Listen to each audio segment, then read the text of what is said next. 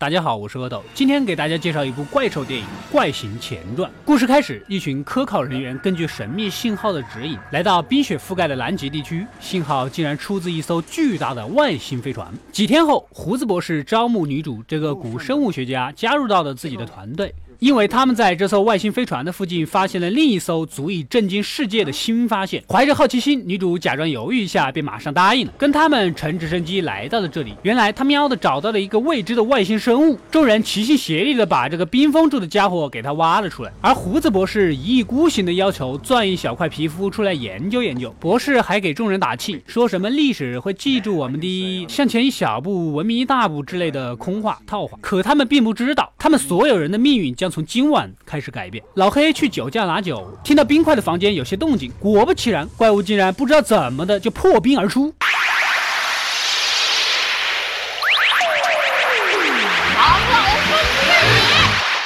一开始大家肯定是不相信的，亲眼目睹之后才发现问题的严重性，决定分头去找。其中两个在房底下竟然发现了怪物。此时这厮不仅不安安静静的，反而转过身大喊大叫，惊动了怪物，被一触手穿胸而过。我说你想死，你一边死去啊！你别害队友啊！碰到这种人就是死了也不甘心呐。其他人听到动静也赶了过来，一汽油罐扔过去，合力烧死了怪物，总算是缓了一口气。众人回到屋子里，惊魂未定。胡子博士要求他们继续研究。怪物的残骸，男主不干了，决定天亮就带着受伤的人离开这里，告诉外面的人这一切。胡子博士开始解剖外星人，他们发现外星人肚子里面被吃掉的那个人，骨折的钢筋被自动排出了体外。男主查看细胞，发现外星人的细胞侵入人类的细胞，然后竟然进行了复制和伪装，也就是说，外星人可以慢慢的变形成人类的模样。第二天，男主准备带着受伤的人离开这儿，女主在洗手间发现了四颗假牙。之前说过的，怪物可以变形成人类的模样，但是会。排出非人体的组织，这么看来，昨天那个受伤的人其实已经受到了感染，并且是已经伪装的怪物。果不其然，飞机上的怪物忍不住就变异了，导致飞机坠毁。此时的无线电也跟一般电影的套路一样，关键时刻断线了。电影里面的电话永远在关键时刻是打不通的，你们要有思想觉悟啊！所有人都被困在了这个科考站。女主回到洗手间，看到之前血迹斑斑的地方被人洗得干干净净，那么很明显，他们之中有一个喜欢干净的处女座。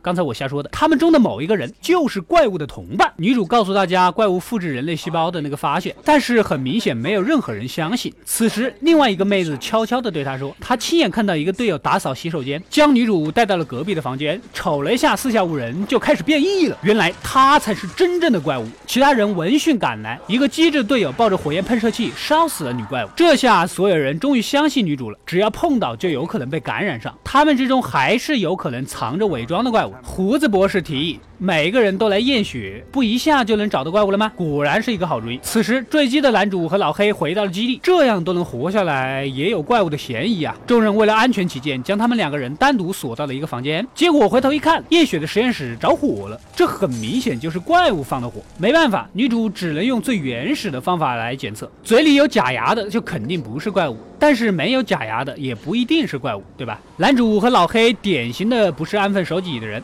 从房间里逃了出来。现在两方人对峙，相互都不相信对方。而科考站的站长有意怂恿两方交火，果不其然，这个站长变异，怪物开始大开杀戒。女主背起火箭筒就对着他喷，房间里死的就只剩男主和女主两个人了。突然，怪物从窗口破窗而入，男主慌不择路的逃跑，结果还是跑在了一条死路上。关键时刻，女主及时的赶到，喷死了怪物。女主的勇猛完全不匹配她那甜美的长相啊！此时不远处，胡子博士一脸木然的跑了，很显然他受到了感染。女。主的目标也很明确，她必须要灭掉所有感染的人，不能让这种细胞传播到外面去。两人追到了外星飞船那里，突然外星飞船就启动了，看样子是准备离开这个鸟不拉屎的地方。女主躲闪不及，摔到了飞船里面，找到了一个煤油灯就参观起来，反正不收门票。突然怪物一又出现了，我们人类做坏事经常是不要脸的，别人怪物吃个人，竟然还要着脸，贴个假脸装装样子。女主机智的爬到了通风的洞里，暂时躲过去，不过最终还是被怪物给拉了出来。就在怪物要杀。死女主的关键时刻，女主捡起手榴弹扔到了怪物的嘴里，便和赶来的男主赶紧逃出了飞船。看样子一切总算是结束了。正要离开，女主询问男主戴在左耳的耳环怎么不见了。不用说，他也受到了感染。女主毫不留情的烧死了他。好了，故事到这里就结束了。之后。后还有一条狗将怪物的细胞给带了出去，然后就是怪形的故事。这个前传二零一一年上映，而怪形比前传早了近三十年，也是超级暴力血腥的电影。这个电影比我还大，我在考虑要不要翻出来看看呢？如果你们想看的话，就留言告诉我吧。赶快订阅及关注恶斗过来了，获取更多的电影推荐。我们下期再见。